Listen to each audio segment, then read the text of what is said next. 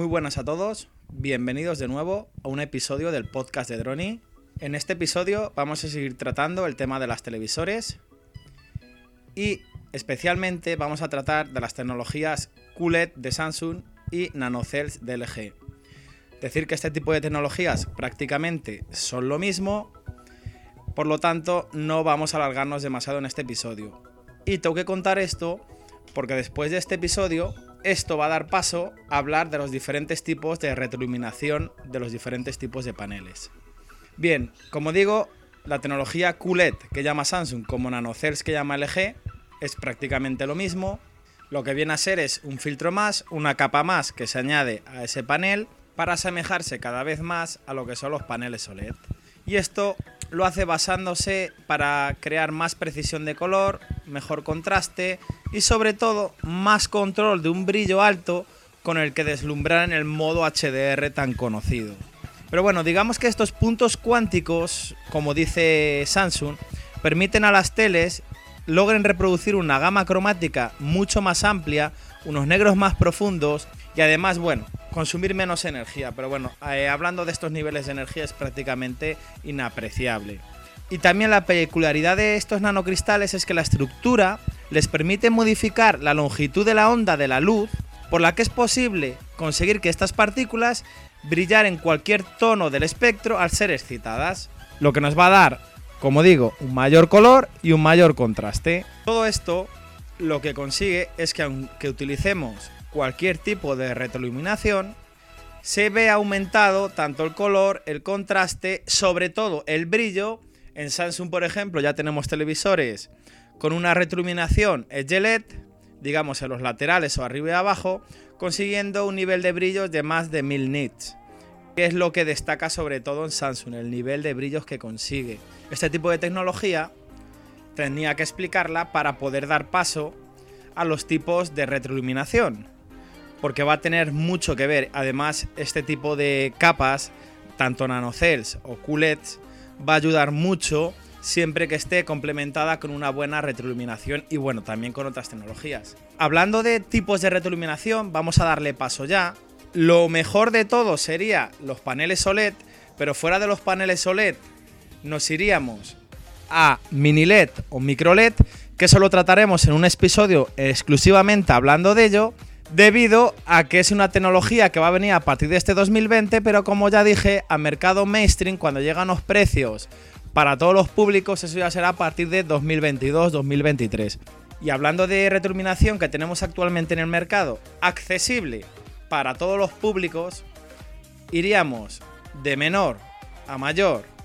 Paneles IPS de LG, retroiluminación LED, bien por los lados o arriba y abajo. Luego tendríamos retroiluminación IPS, lo que llaman Direct LED.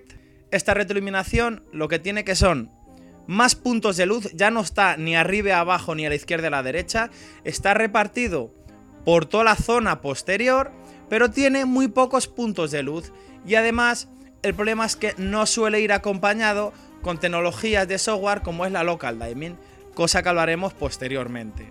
Después tendríamos IPS FALT, lo que dicen el Full Array Local Dimming. El Full Array lo que consigue es que tenemos muchos puntos de iluminación LED posterior, además acompañado por software de Local Dimming. Después en calidad iríamos a los paneles de Samsung, paneles VA con retroiluminación Edge LED, después lo mismo VA Samsung Direct LED y acabando para mí lo que son los mejores, los paneles VA de Samsung Full Array Local Dimming. Vale, vamos a hablar un poquito lo que es el local dimming. El local dimming lo que es es la atenuación por zonas. Y esto lo que se consigue es tener unos negros y unos blancos mucho más profundos, más, más contraste, más color. Y lo que hace es apagar cuando necesita un color negro puro en un full array local dimming, esas zonas apaga, apaga el LED y consigue que en esa zona esté totalmente negra. Es decir, por ejemplo, en una zona de un cielo estrellado y abajo está iluminado, en las zonas donde ese cielo está prácticamente negro, atenúa, atenúa esa zona muchísimo esa excitación de los LED para conseguir un negro muchísimo más profundo. Pero no confundirlo con el Direct LED, porque muchas veces esta tecnología no ha sido acompañada de un local dimming. Y es verdad que es mucho mejor que la retroiluminación esté por toda la pantalla repartida que no por los lados o por arriba y abajo, pero si no está acompañada por esta tecnología local dimming, no conseguimos nunca ni un negro profundo ni unos colores tan exactos. Sí que va a ser mucho mejor, pero no tan exacto. Pero sí que es verdad que hay algún modelo con retroiluminación DirectLed que está acompañado de local dimming. Pocos, pero les hay. Y en esa gama de precios será interesante siempre fijarse del tipo de panel, si es DirectLed que esté acompañado con un local diamond, aunque tengamos que pagar un poquito más, va a ser mucho mejor. Y bueno, volviendo a hablar del Full Array, yo es la tecnología que más recomiendo si nos podemos acercar a ese presupuesto.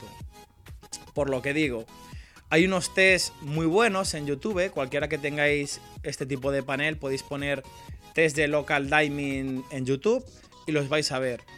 Y lo que aparece, digamos, son como unas bolitas blancas en un panel totalmente negro que se van moviendo por la pantalla. Ahí lo que vamos a ver es qué tal funciona nuestro local dimming. Si tenemos un local dimming bueno, con un, con un full array, o sea, con unos LED que tienen muchos puntos de luz por detrás, iremos viendo cómo se encienden y se apagan esas zonas de atenuación y cómo está funcionando ese local dimming. Cuanto, cuanto más veamos cómo se enciende y se apaga, mejor está funcionando. Y esto, como digo, va a ser primordial y es lo que más se va a asemejar a la tecnología OLED, pero teniendo una retroiluminación posterior. Porque recordamos que el OLED no tiene ningún tipo de retroiluminación. Son diodos orgánicos que se iluminan píxel a píxel. Y es verdad que, como digo, ya hablaremos posteriormente y dedicaremos un episodio a la tecnología micro LED y mini LED, porque estos dos tipos de tecnología, sin meternos mucho al grano en estos tipos de tecnologías, digamos que lo que se consigue con la tecnología mini LED es ampliar el número de puntos LED, digamos que siguen siendo paneles Full Array Local Dimming, pero con muchísimos puntos más. Estamos hablando que en Samsung, en gamas altas, modelos como la Q80, Q90, estamos hablando de 500, 700, 800 puntos de luz. Y con la tecnología mini LED estamos hablando de varios de miles. Y lo que se quiere conseguir con la tecnología micro LED, como su propia palabra, micro, quiere coger lo mejor de lo LED, que es píxel a píxel, pero con LED micros, súper pequeños, a nivel de micropartículas. Pero en esta ocasión ya no va a ser un material orgánico, sino va a ser un LED. Y esto va a hacer que no suframos de quemados de ese material orgánico, etcétera, etcétera. Como digo, para esto dedicaremos un episodio totalmente completo a este tipo de tecnologías. Y bueno, creo que hasta aquí va a ser el episodio de hoy. Espero que haya quedado claro los tipos de retroiluminación. Y os quiero invitar a que cualquiera pregunta, cualquiera duda, lo dejéis en los comentarios del episodio y haré un episodio especial con todas las preguntas de todos los comentarios respondiendo a todo lo que necesitéis. Un saludo y hasta el próximo episodio.